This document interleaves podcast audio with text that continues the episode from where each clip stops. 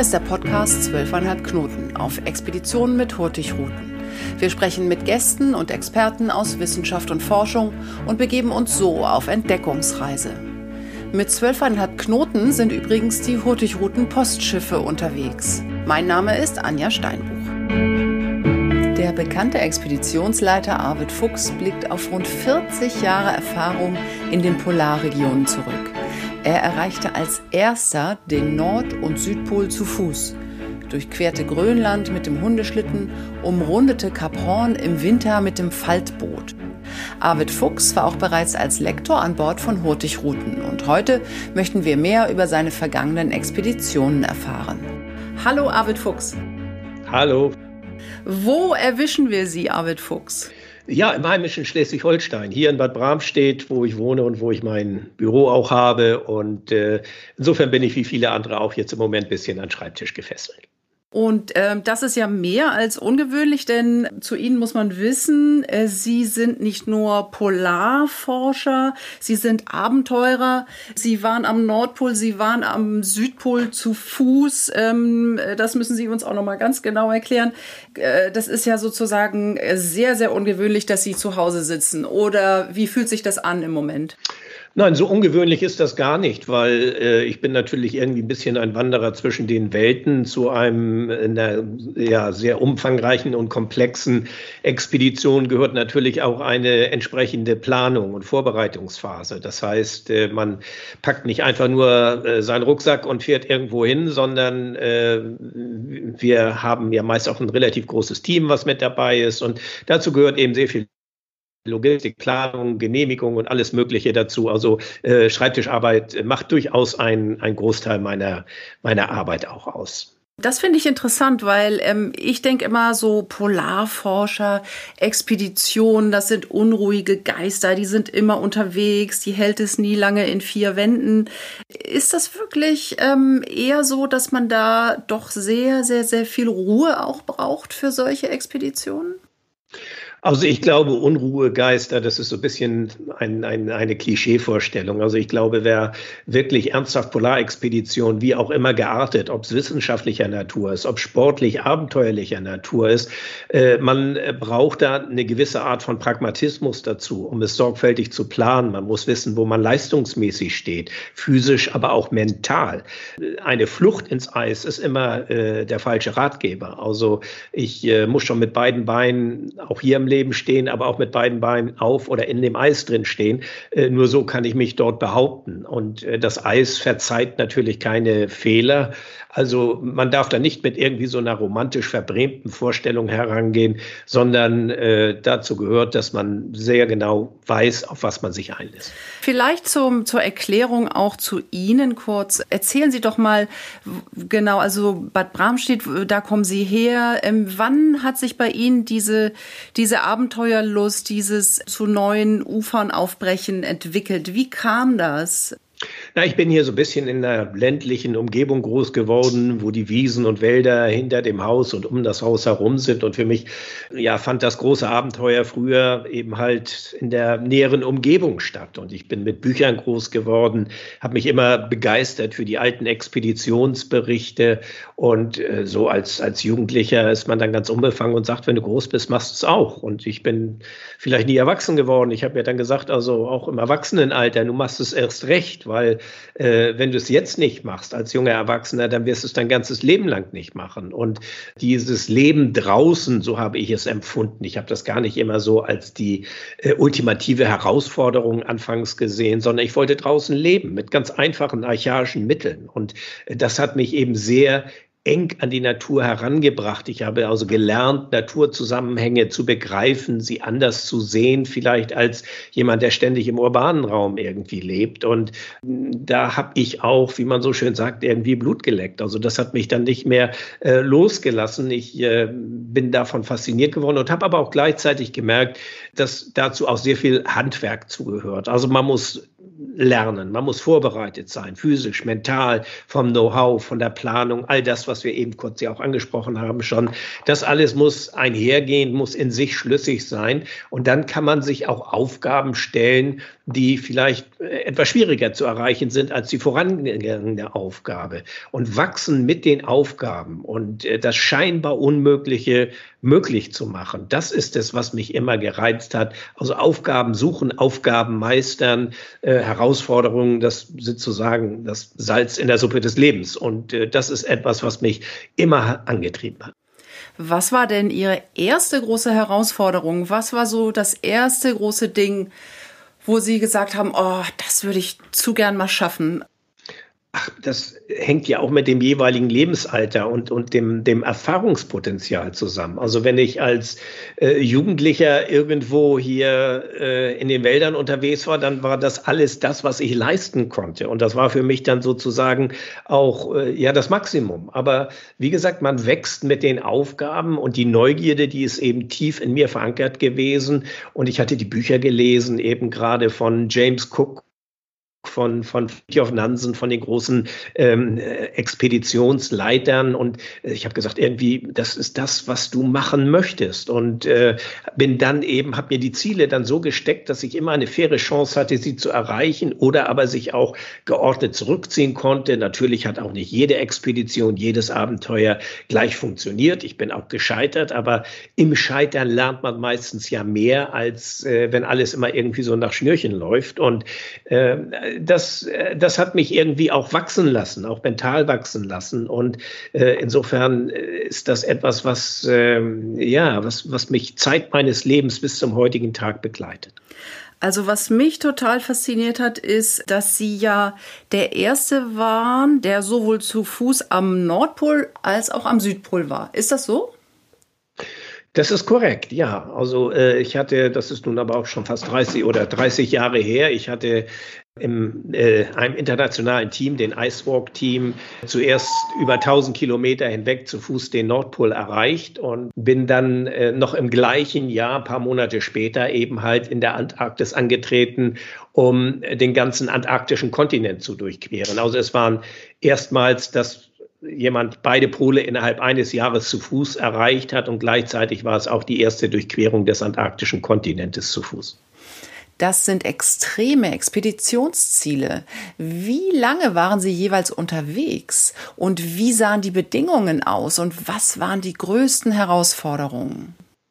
Also fangen wir beim Nordpol an. Das war das Erste. Der Nordpol ist von allen Zielen am schwierigsten zu erreichen, weil er äh, in einem zugefrorenen Ozean liegt, dem arktischen Ozean. Und deshalb äh, bewegt man sich nur über Treibeis. Und äh, deshalb sucht man sich auch die kälteste Jahreszeit aus, weil dann das Eis noch am solidesten erscheint. Es sind rund 1000 Kilometer, die man über dieses treibende Eis läuft bei Temperaturen, die bei uns bis zu minus 56 Grad Celsius abfielen. Es war wirklich bitterkalt und ein extrem schwieriges Gelände, was wir hatten. Und wir haben äh, damals 56 Tage gebraucht, um ans Ziel zu kommen. Ähm, das war eine kolossale Herausforderung in einem internationalen Team. Wir haben ja nicht nur dieses Abenteuer gesucht und die sportliche Herausforderung, das ist ja auch Leistungssport, was man dort macht, so muss man es einfach auch definieren, sondern wir haben gleichzeitig auch äh, mit der kanadischen Umweltbehörde zusammengearbeitet, damals schon. Das Ganze stand unter der Schirmherrschaft der Vereinten Nationen. Pérez de Cuellar, der damalige Generalsekretär, hatte die Schirmherrschaft übernommen und es ging, äh, hat es deshalb getan, weil es eben damals schon um Umweltthemen ging. Und als wir dann einige Monate später am anderen Ende der Welt, sozusagen vom Pol zu Pol bin ich durchgestartet, ähm, in die Antarktis fuhren, da sind wir, äh, haben wir eine Strecke vor uns gehabt, die so noch nie einer gelaufen war. Mein Partner dabei war der Südtiroler Bergsteiger Reinhold Messner. Und wir haben in diesen 92 Tagen, die wir dort wirklich unterwegs waren, haben wir Luftlinie etwa zweieinhalbtausend Kilometer zurückgelegt. De facto waren es dann knapp 2800 Kilometer. Äh, und das mit äh, in ja, Meereshöhe beginnend bis auf äh, ja, 2800 Meter ansteigend und in einem, auf einer Route, die teilweise auch so noch nie begangen war.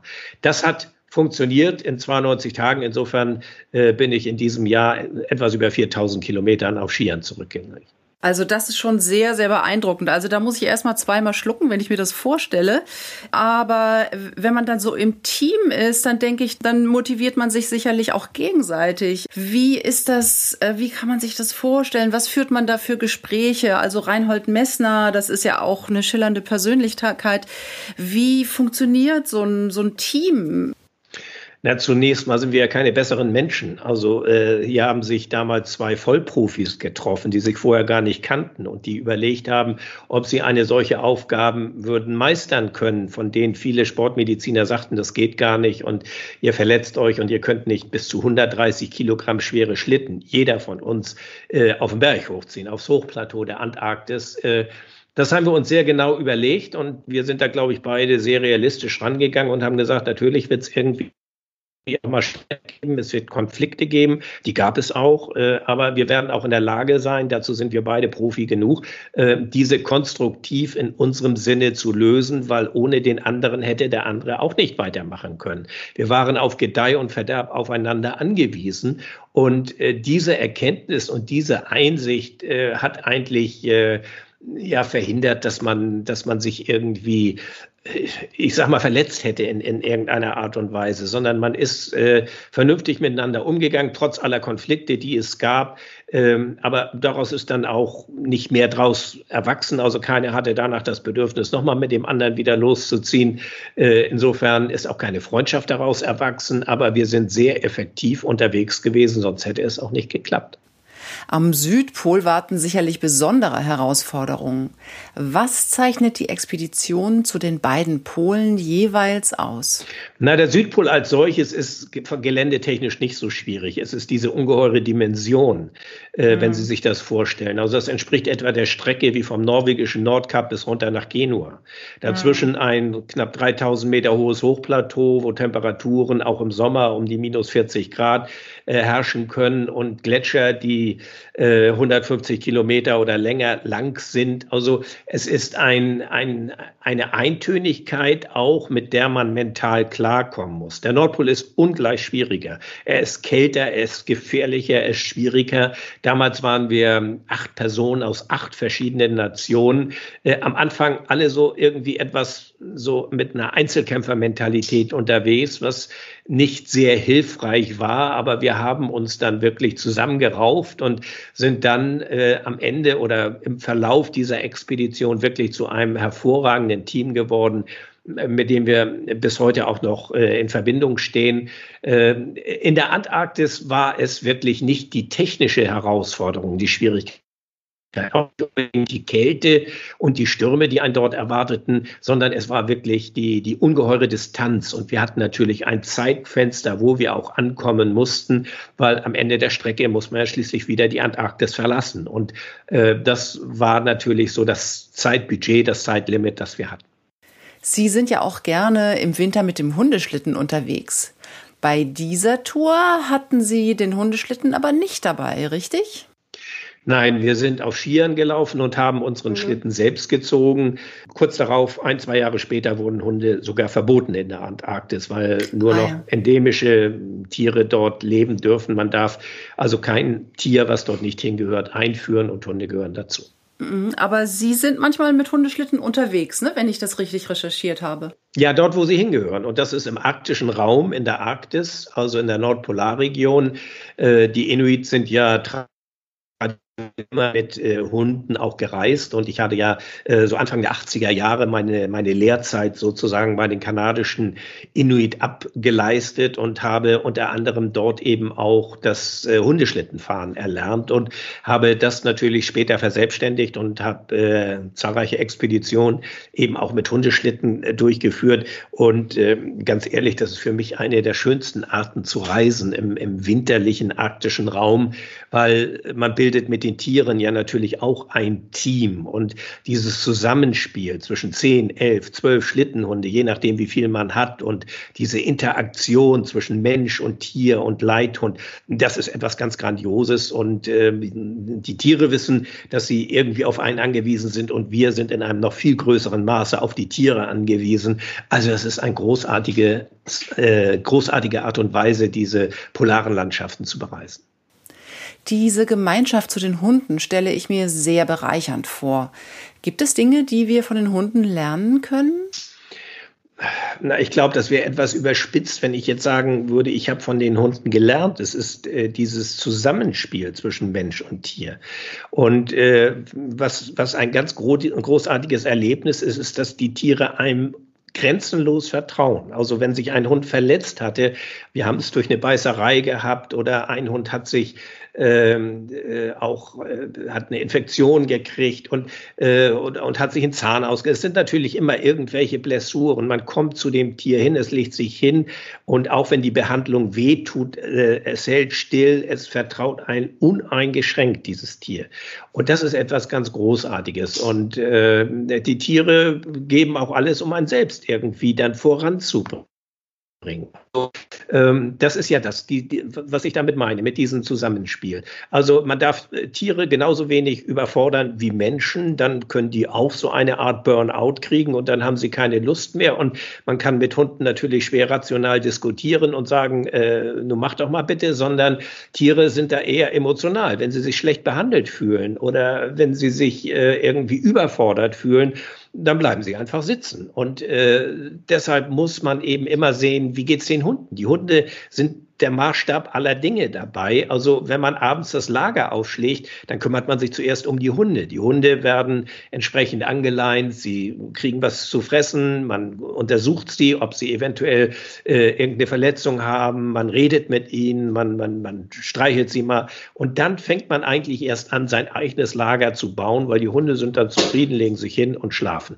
Ähm, und am Morgen ist es ähnlich, also auch dann geht man raus und äh, die Hunde werden vorbereitet.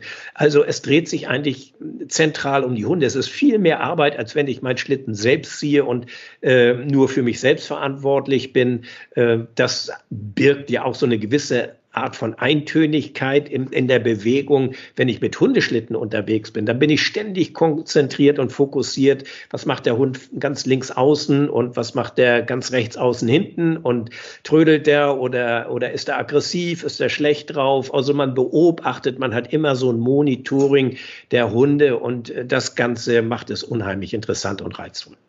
Ähm, wann waren Sie denn zuletzt mit Hunden unterwegs? Ungefähr? Das ist jetzt einige Jahre her. Das ist ja immer sehr aufwendig, die Planung. Wir haben dort in Nordwestgrönland äh, zweimal das Inlandeis überquert und sind dann ganz bis fast bis an die Nordküste Grönlands gefahren. Anfangs auch mit zwei grönländischen Jägern zusammen. Ähm, das ist ja auch etwas, was mir sehr viel bedeutet. Eben gerade diese, äh, ja, das ist so ein bisschen Last Chance to See, die letzte Chance, diese alte Kultur zu erleben. Denn die jungen Inuit und Grönländer sind natürlich auch äh, im Internet unterwegs und äh, mit den sozialen Medien und haben auch teilweise andere Interessen, als jetzt das archaische Leben eines, eines traditionellen Jägers zu führen.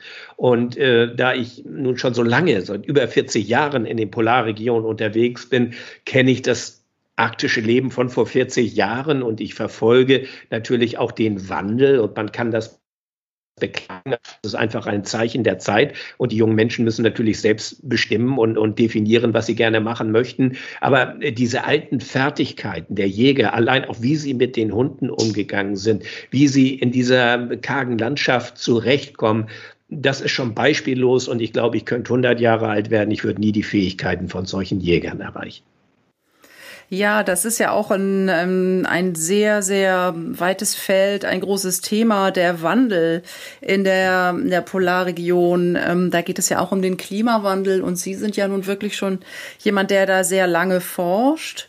Wie kann man das erstmal umreißen? Also es, es verändert sich ja sehr viel im Moment. Was ist so das, ähm, was Sie am meisten besorgt, was Sie am meisten feststellen? Was ist so der große Wandel, de, den Sie in den letzten Jahren festgestellt haben?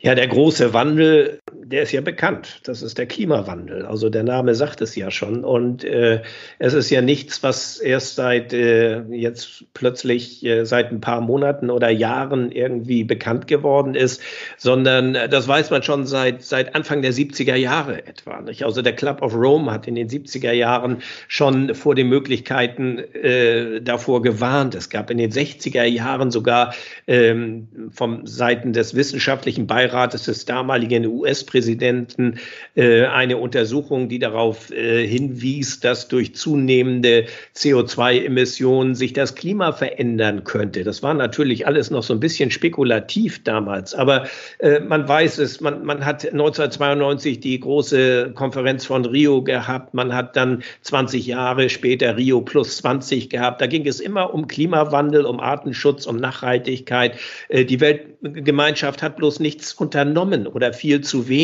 Und erst seit Paris, eigentlich seit 2015, ähm, ist man dort äh, etwas konkreter geworden und äh, versucht dem entgegenzusteuern. Ich selbst beobachte das schon über einen ganz langen Zeitraum, denn wenn man solche Expeditionen macht, automatisch zu einem guten Beobachter. Man wird sensibilisiert für Veränderungen in der Natur. Und da mir die Natur so viel bedeutet, ist es mir auch nicht egal, was damit passiert. Und ich glaube, man steht dann einfach auch in der Pflicht, darüber zu berichten und äh, nicht nur schöne und spannende Geschichten zu Hause kredenzen. Haben Sie da vielleicht ein Beispiel? Also ich stelle mir das so vor, man ist unterwegs und dann ist irgendwie plötzlich, hat sich die Landschaft verändert oder ähm, Tiere, die man noch vor fünf Jahren gesehen hat, sieht man plötzlich nicht mehr. Gibt es was, wo Sie gedacht haben, oh Mensch, das ist jetzt hier irgendwie echt eine, eine Veränderung, die gefällt mir gar nicht, das läuft hier in die falsche Richtung? Also ich könnte jetzt die, die restliche Zeit unseres äh, Podcasts äh, mit Beispielen füllen, das will ich aber nicht. Ich will mal ein ganz plakatives Beispiel bringen. Äh, wir haben in den 90er Jahren mit unserem Segelschiff, ich habe ja ein traditionelles Segelschiff, eisgängig, was ich auf Expeditionen einsetze, haben wir dreimal versucht, die Nordostpassage, also den nördlichen Seeweg nördlich Sibiriens von Norwegen bis nach Alaska zu durchfahren. Wir sind dreimal dort am Packeis gescheitert, einfach es gab keine Möglichkeiten. Das Schiff ist ja kein Eisbrecher, also selbst Eisbrecher hatten damals Weise dort durchzukommen. Ähm, ich hatte eigentlich keine Lust, es ein viertes Mal zu versuchen und zu scheitern, habe mich dann aber von der Crew überreden lassen und wir sind dann Anfang 2000 äh, da durchgefahren und dann haben wir fast ein eisfreies Meer vorgefunden. Nur hier und dort mal verschiedene Eisfelder, die man aber relativ leicht umfahren konnte und wir sind innerhalb einer Saison ohne große Probleme dort durchgekommen. Das macht einen erstmal stutzig und man fragt sich, ist das einfach nur Glück gewesen? Ist das eine Laune der Natur? Oder ist darin eine Tendenz abzulesen? Und ähm, das war für mich so wirklich der Tropfen, der das fast zum Überlaufen brachte, für mich persönlich, wo ich dann ganz intensiv äh, Wissenschaftler konsultiert habe, wissenschaftliche Publikationen gelesen habe und plötzlich feststellte, hey, das ist keine subjektive Wahrnehmung, das ist eine Tendenz. Und daraufhin sind wir noch intensiver in die Materie eingestiegen. Die zurückweichende Küste Alaskas, wo ganze Dörfer abrutschen, weil der Permafrostboden auftaut und, und, und. Es gibt weltweit überall ähm, entsprechende Hinweise. Und im Übrigen äh, braucht man auch gar nicht in arktischen oder antarktischen Raum zu gehen. Wir sind den letzten Sommer sind wir hier an der nordfriesischen Küste unterwegs gewesen im Rahmen einer Recherchereise. Und wenn Sie allein ähm, die Begrifflichkeit Klimadeich hören, der wird nämlich gebaut hier in schleswig-holsteinischen Westküste, äh, dann ist das eine Reaktion auf den steigenden Meeresspiegelanstieg. Und wenn man den Wissenschaftlern ähm, dort äh, glaubt, und das tue ich, dann wird der Meeresspiegel voraussichtlich bis zum Ende des Jahrhunderts um einen Meter weltweit. Und das betrifft natürlich uns auch. Das heißt, der Klimawandel ist nichts, was irgendwo in fernen Regionen stattfindet, äh, was wir hier irgendwie ignorieren können und sagen, naja, das bisschen Eis, wenn das weg ist, ist es eben halt weg. Nein, alles hängt mit allem zusammen und insofern haben auch wir die Konsequenzen hier schon zu tragen. Schauen Sie sich die Extremwettergeschehnisse äh, äh, an, äh, was in Kalifornien an, an Bränden passiert oder auch in Australien, in anderen Ländern, die Dürre in Afrika alles hängt mit allem zusammen und insofern äh, ist die, der Handlungsbedarf ganz eminent. Das finde ich auch sehr, sehr besorgniserregend und vor allen Dingen vor dem Hintergrund der Probleme, die wir aktuell haben, irgendwie hängt das ja auch alles zusammen. Wie ist Ihre, äh, ja, sagen wir mal, Ihre Verfassung? Wie schätzen Sie das ein? Ist es fünf vor zwölf? Ist es fünf nach zwölf oder längst schon viel später? Was müssen wir tun? Was bleibt noch zu tun? Oder ist es eigentlich schon zu spät? Also ich mag diesen Fatalismus nicht. Ich mag auch nicht irgendwie dieses Katastrophen Szenario. Ich glaube, wenn wir anfangen, also zu sagen, ist alles schon so viel zu spät, also dann nehmen wir die Menschen nicht mit. Wir lösen dieses Problem nur, indem man Menschen mitnimmt und ihnen äh, sachlich erläutert, äh, wo das Problem ist. Äh, aber nicht sich hinstellt zu moralisieren oder, oder zu sagen, es ist eh alles schon viel zu spät. Äh, ich bin auch ein notorischer Optimist, sonst könnte ich gar nicht das machen, was ich überhaupt mache. Also wir wissen, dass wir die Technologien haben. Wir sind ja auch mittlerweile auf einem äh, guten Weg. Ich will nicht gut in Anführungsstrichen, das reicht immer noch nicht aus, aber mittlerweile reagiert man ja äh, seitens der Politik auch und äh, in so in der Energiewirtschaft auch. Also insofern äh, haben wir die Möglichkeiten. Wir dürfen bloß nicht äh, länger zaunern und zögern. Also äh, der Klimawandel, das ist Physik. Also wenn wir äh, und, und mit dem, dann kann man schlecht verhandeln oder diskutieren. Also wenn wir so weitermachen wie bisher, dann wird es eben immer wärmer mit den Konsequenzen, die daraus resultieren. Wir werden immer mehr Menschen. Wir kratzen an der 8 Milliarden Grenze und wir zerstören auch durch den Klimawandel und durch die Rodung des, des tropischen Regenwaldes, was übrigens auch ja mit zum Klimawandel mit beiträgt. Ähm, wir zerstören äh, Lebensraum und vor allen Dingen aber auch landwirtschaftliche Nutzfläche, um immer mehr Menschen auch ernähren zu können. Und wenn wir das nicht in den Griff bekommen, dann generieren wir damit Konflikte und äh, es, ist, es kommt dann eines zum anderen. Also, um es ganz klar zu sagen, ich will mich jetzt nicht festlegen, ist es fünf vor zwölf oder ist es zwölf? Ähm, also Viertel vor zwölf ist es mit Sicherheit nicht, sondern es ist, wenn schon fünf vor zwölf und wir müssen äh, dringend jetzt weiter in dieser Richtung agieren. Sie arbeiten ja unter anderem an dem Projekt Ocean Change. Welche nächsten Schritte haben Sie geplant?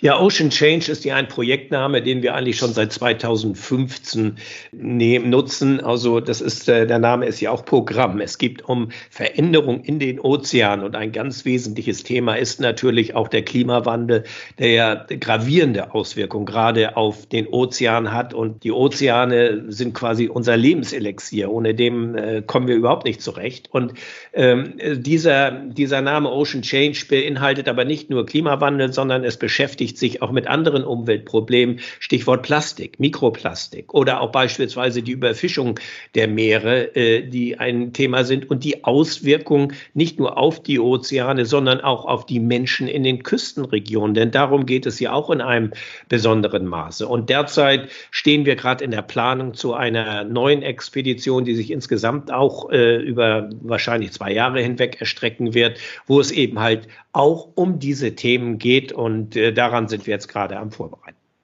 Im Rahmen einer Ocean Change Etappe hatten Sie in der Antarktis auch eine Begegnung mit einem Hurtigrutenschiff, der MS Fram. Was genau ist damals passiert? Ja, das war ein Zusammentreffen, was von langer Hand geplant war. An Bord der Fram war eine Gruppe Kajakfahrer, die eine eigene Expedition dort in der Antarktis durchführen wollten. Und das sind alles Mitarbeiter von Hurtigruten, von Fram aus dem Expedition Team gewesen. Und äh, da man sich eigentlich so in dieser, äh, ja, in diesem Bereich kennt untereinander, waren da auch Freunde von uns dabei. Und ähm, wir sind längsseits gegangen bei der Fram, um dort äh, diese Kajakfahrer samt ihren Kajak Netzwerks zu übernehmen, um sie dann zu ihrem Ausgangspunkt zu bringen. Und gleichzeitig haben wir auch so ein bisschen Backup für die dargestellt, also Sicherheitsaspekte. Das ist ja auch immer bei dem ganzen Genehmigungsverfahren erforderlich. Also wir haben äh, gute Freunde quasi von der FRAM übernommen. Gleichzeitig äh, war das natürlich auch eine sehr nette Begegnung mit äh, der, einfach der Besatzung der FRAM, die uns also mit frischem Gemüse und äh, Obst und Eiern und äh, sonst wie versorgt haben. Also es war einfach nett und äh, wir sind da einige Stunden zusammen längsseits gelegen, mitten in der Antarktis und sind dann mit den Kajakfahrern und den Booten weitergefahren zu ihrem Ausgangspunkt. Okay. Ähm, Sie sind ja auch nicht immer nur mit Ihrem eigenen Schiff unterwegs. Ähm, vielleicht erzählen Sie noch mal, wie heißt Ihr Schiff? Das Schiff heißt Dagmar Owen. Das hört sich ein bisschen eigenartig für deutsche Ohren an. Das ist ein dänischer Name. Und äh, dieses Schiff wird in diesem Jahr 90 Jahre alt, ist aber dadurch kein bisschen seemüde. Es ist ein ehemaliges Fischereischiff für grönländische Gewässer auch mal mit konzipiert und gebaut und deshalb sehr, sehr robust und äh, seetüchtig, allerdings eben halt ein traditionelles Segelschiff äh, und äh, kein Kreuzfahrtschiff.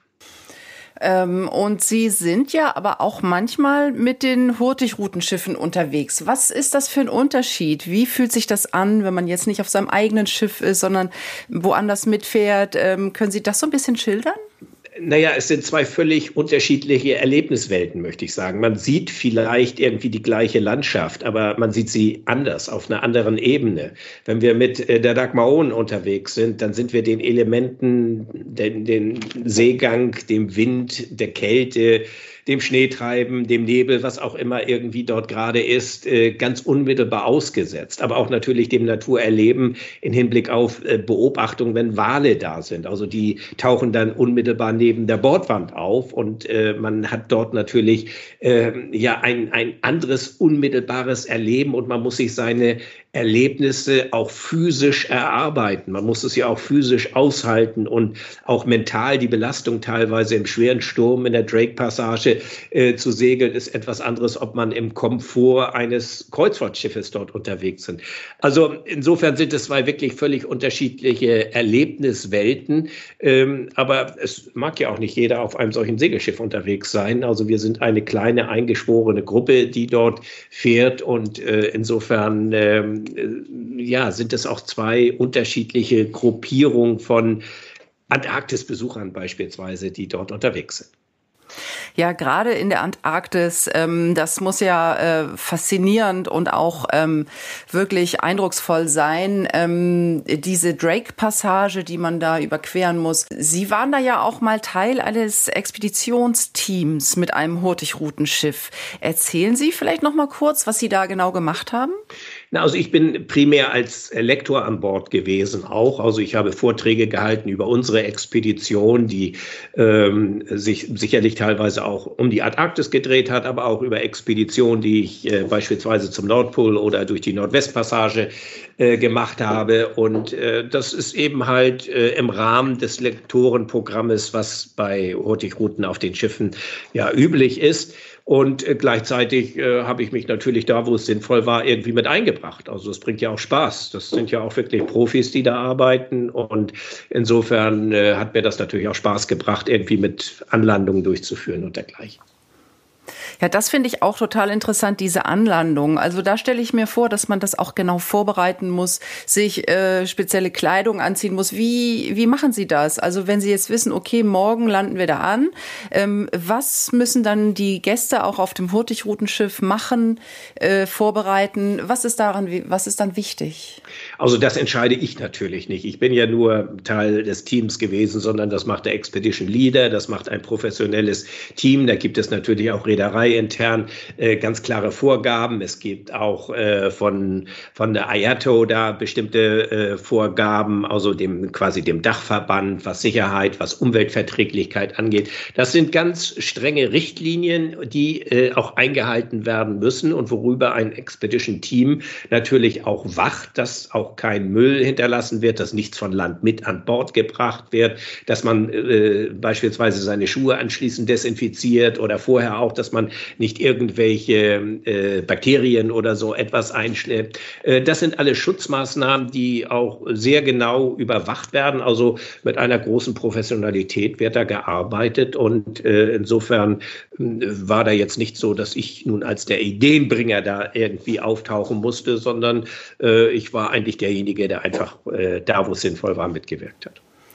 Und ähm, wie kann man sich das dann als Gast vorstellen? Also wenn man da jetzt mitfährt auf so einem Hurtigruten-Expeditionsschiff, ähm, bin ich Teil des Teams? Ähm, muss ich erstmal sozusagen mein Antarktis-ABC machen? Ähm, äh, was kann ich da mitnehmen? Was ist eigentlich möglich für einen äh, Laien dort in der Antarktis? Was kann ich dort machen? Ja, das ist natürlich vorgegeben durch die Anlandungen, die möglich sind, die ja auch wetter- und eisabhängig sind und äh, das, was auch erlaubt ist, das muss man ja auch so sehen. Es gibt da, das ist ein Schutzgebiet, also insofern kann nicht jeder auf äh, eigene Faust drauf losrennen. Das hängt ja auch mit der Sicherheit zusammen und auch, dass das Schiff dann letztendlich ja irgendwann auch äh, weiterfahren wird. Nein, ich glaube, äh, worum es hier primär geht, ist, äh, dass äh, die Gäste an Bord, die Passagiere, ähm, äh, eine großartige großartiges, ein großartiges Naturerlebnis haben, indem sie wirklich äh, diese, diese Antarktis, die ja ähm, ein, ein Kleinod ist, so groß wie sie ist, sie ist trotzdem im, im gesamten Erdgeschehen und im System äh, ein, ein Kleinod, weil sie eben halt so ursprünglich erhalten wird. Und das muss auch unser aller äh, Anliegen sein, dass äh, die Antarktis nicht zum Spielball irgendwelcher Interessensgruppierung wird, sondern in ihrem Status quo erhalten wird, auch übrigens über diese Jahreszahl 2041 hinaus, wo eben halt dieser Antarktis-Vertrag dann neu zur Disposition stehen wird. Ähm, und ich glaube, Menschen, die dort einmal gewesen sind, die, die auch viel Geld bezahlt haben, um dahin zu kommen, die, ähm, äh, die, die gespannt sind, was sie dort erleben, dass das auch wirklich Menschen sind, die sagen, ja, das müssen wir erhalten in dem Status quo. Das dürfen wir nicht irgendwie zu einem äh, Skiresort ausbauen oder sonst irgendetwas, sondern das muss äh, in, dem Status quo erhalten bleiben. Äh, das, deshalb finde ich es auch wichtig, dass interessierte Menschen äh, Zugang zu diesen Landschaften finden, weil man kann im Grunde genommen auch nur das schützen, was man irgendwie mal kennengelernt hat. Und ich glaube, äh, die, wir, wir müssen möglichst viele werden, um eben halt äh, auch in der Öffentlichkeit darzulegen, dass es ein, dass Natur insgesamt, das bezieht sich nicht nur auf die Antarktis, sondern insgesamt eben halt dringend unserer Unterstützung und unseres Schutzes und des Nachhaltigkeitsgedankens bedarf. Das finde ich ein sehr schönes Schlusswort. Ähm, ich habe jetzt noch so eine kleine Schnellfragerunde am Schluss. Ich lege jetzt einfach mal los. Was ist Ihre erste Erinnerung in Bezug auf das Meer? Die Insel Sylt. Meine Großeltern haben auf Sylt gelebt und ich bin als Kind immer dort in den Ferien gewesen, auch schon bevor ich zur Schule gegangen bin. Ich habe in der Nordsee schwimmen gelernt. Ich habe mein erstes kleines Schlauchboot in die Nordsee geschoben. Äh, also die Nordsee ist für mich sozusagen das Tor zu den Ozeanen. Mitternachtssonne oder Nordlicht? Beides hat seine Faszination. Beides natürlich zu seiner Jahreszeit. Nordlicht bei polarer Nacht zu erleben, ist etwas äh, Mystisches. Und äh, die, die, die Mitternachtssonne, wenn man nachts um zwölf auf die Wache geht, also um sein Schiff äh, weiter muss man die Sonnenbrille mitnehmen. Äh, das ist auch schon etwas ganz Besonderes. Würden Sie Ihr Schiff nochmal Daumer Owen nennen? Ich habe das Schiff nicht so genannt, sondern der erste Besitzer war ein dänischer Reeder, der hat es nach seiner Frau benannt. Und das spricht sich Dagmar Daumer Ohen, sagen die Dänen dazu. Und da Seeleute, äh, und dazu gehöre ich ja auch, immer ein bisschen äh, abergläubisch sind, äh, heißt es, man ändert nicht den Namen eines Schiffes, das bringt Unglück. Deshalb haben wir den Namen des Schiffes niemals geändert. Und zum Schluss noch ganz kurz, was bedeutet Freeluftslieb für Sie? Ja, das Leben in der Natur, draußen leben, irgendwie für sich äh, den Einklang mit der Natur suchen und äh, es niemals an dem nötigen Respekt vermissen. Ja, vielen Dank, dass Sie sich die Zeit genommen haben, Arvid Fuchs. Und das war die zweite Folge unseres Podcasts Zwölfeinhalb Knoten. Vielen Dank. Gerne. Tschüss. Tschüss.